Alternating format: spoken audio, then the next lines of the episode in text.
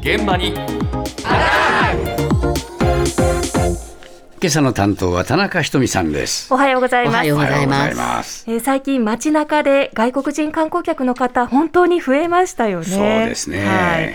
昨年はコロナ禍前の8割まで人数が戻ったようですが、え一方で消費額は過去最高5兆円を突破したということではあはあ、コロナ前よりも旅行者の方たくさんお金を使っているようなんーです。そうかそうした中、飲食店ではインバウンド向けの高級路線が進んできているようなんです。まあちょっと高級路線？ちょっとお高めに出しているそうなんです。えーまずは日本の玄関口、成田空港に新たな高級グルメ街をオープンした成田国際空港株式会社の営業部門、上原祐介さんに伺いました。今回出国手続き後のおエリアで、えー日本食を取り扱う飲食店、えー10店舗をですね、えー出席いたしましたあのフードホールをオープンいたしました。ジャパンフードホールという名称で、えーオープンをしております。上質な料理を提供する日本食の専門店ということでお寿司天ぷらうなぎそばうどんといったですねいわゆる伝統的な業態の他にもですねラーメンでしたり鉄板焼きなどいわゆる日本の今の食文化ですねこういったものを体現する店舗というのも今回集めております。価格帯といたしましては、えー成田空港内の出国手続き前のおエリアのうん飲食店と比較しますと、えーややあの高単価とおなっておりますがやはりあの価格に見合ったあの上質な料理を提供する店舗を今回集めることができまして大変あのご好評をいただいております。これもう日本から帰る人たちでしょ？そうです。最後の思い出に美味しいものを食べて帰ってねという意図で作られたフードモール。ちょっと高くてもいいかみたいなそうそうそう。そうですね。まあその分、それだけいい素材を使っているという、美味しいものを出しているっていうことなんですけれども。そうでしょうけどええ でも高くてももう文句言わねえだろうみたいなそう見えるよそうね。いいものをね、食べて帰って、いい思い出残してほしいっていう思いがあるんですよ。そうですかね。昨年の9月にオープンしたばかりなんですが、ジャパンフードホールというエリアです。出国ゲートの先のエリアなので、まあ、飛行機にこれから搭乗するお客さんだけが利用できる場所になります。そうですかはい。ええいわゆるサービスエリアのフードコートのように、いくつか飲食店が並んでいて、ええ好きなメニューを注文して、おのおの好きなテーブルに運んで食べていくスタイルなんですが、どのくらいおお高いの？お寿司の握りは5000円します。おいい値段いいお値だ段ですね。黒毛和牛のサーロインカツは6490円。おおいい値段ださらに、うなぎの老舗、うなぎ4代目、菊川のうな重は4300円。あと、ラーメンもあるんですが、ええええラーメンですと、ミシュランガイドにも掲載された銀座かがりというお店のラーメン、え生トリュフ添えが3000円。なかなかラーメンでは見かけないお値3000円のラー段ですメンよね。ええはい。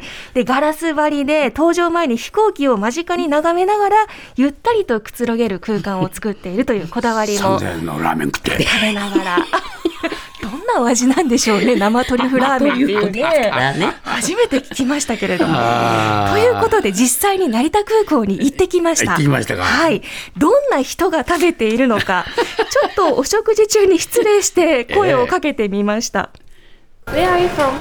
We are from Philippines, uh, in Metro Manila. フィリピンの首都マニラのパサイ市から来ましたこれはトリュフラーメンだいたい2800円ぐらいかなお金を払う価値ありますねめっちゃ美味しい It's really delicious. I'm from the Philippines. フィリピンから来ました。これは和牛の牛カツで5900円でした。TikTok で見ていたので食べてみました。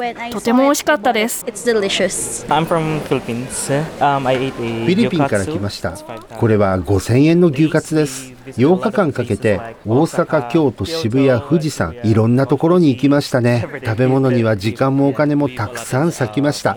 毎日ビーフ、ビーフ。はい、私はビーフマンです。Yeah. あみんなもうお金使うこと平気なんだね。食事に関しては再現ないようで、もう満足されてました。そうか、はいい、ただいちゃいましょう。はい。最後に日本でお金使ってもらいましょう。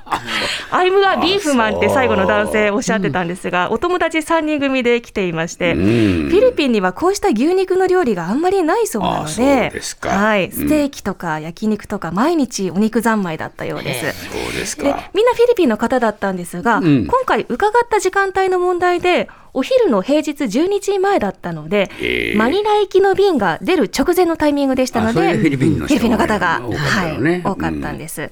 で2人目の女性の方お母さんと一緒にいらしていて、え SNS の TikTok で情報収集をして。フィリピンのインフルエンサーが日本の牛カツ美味しいから食べた方がいいよっていうふうに紹介していたそうなんです。えーそれから日本のシャンプーをそうしたインフルエンサーが紹介していて買いに走ったりとかなりピンポイントで欲しいものが決まっていたか、えー印象でした。はい。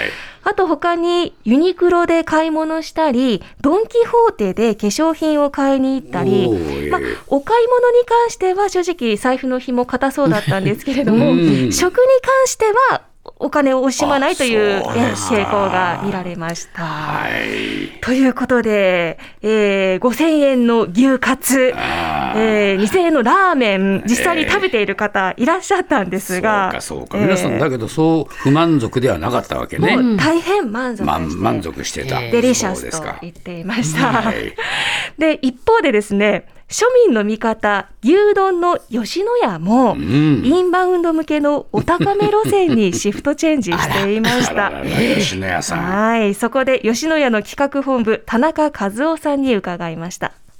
うな重2枚盛りの牛小橋セットという商品が税込みで2338円。うな重と牛カルビ丼小盛りのセットが2013円といった組み合わせの商品として提供させていただいております。当社としてあくまで海外のお客様から、まあ、売り上げを多く取りたいというような意図でこういった商品を作っているわけではございませんで、あくまで海外のお客様の一定のニーズがあるうな重というものを中心としたときに、まあ、若干単価っていうのが高くなってしまった。まあ、組み合わせで2000円近い商品なので、まあ、想定としてはもう少し売れないんじゃなかろうかなと思ってたんですけれども、大型の観光地、札幌であったり浅草、界隈とかっていうところの販売数は他と比べると高いな。特に中国圏の方はうな重が好きな方が多いように肌感では感じてますね。正直もうちょっと売れないと思ってました。売れてるはい売れてるという、観光地では特に売れてるということで。ちょっと高いから売れないかなと思ったんだ。そうなんです。若干不安もの残りつつ、こうしたメニューを提供しだしたんだ売れちゃったっていうことなんですね。ええ吉野家牛丼の並盛り500円しないですからね。そうだよ。税込み2000円だ468よ円です。まあ、冷静に考えるとどうですったよねか。ただ、うな重プラスアルファのセットなので、まあまあそうだけど。はい、いろいろついてきて2000円っていうものです。で既存の商品の組み合わせなんですけれども、このセット販売を英語と中国語と韓国語でメニュー表を作って、インバウンドのお客さんが来た時に、こういうものもありますよっていうふうに出しているそうなんです。日これ日本人がお店に行ったらどうなるのよ？本の方も、にも紹介してくれるの？えっと、メニュー表はおそらく提示はされないんですが、されないの？はい。ただ、ただ、うな重と牛丼とで個別に、それぞれ注文すれば同じものは同じ値段で食べられるという。同じ値段になるの？同じ値段になります。そうですかはい。やっぱり海外のお客さん、量を求めたりとかあと家族でシェアする傾向も高いので人気の組み合わせをセットにして売り出しているということですね。は吉野家さんってうまい安い早いじゃないの、い。うまい、安い、早いが、はい。そうですよ。安いははちょっと抜けちゃったのね。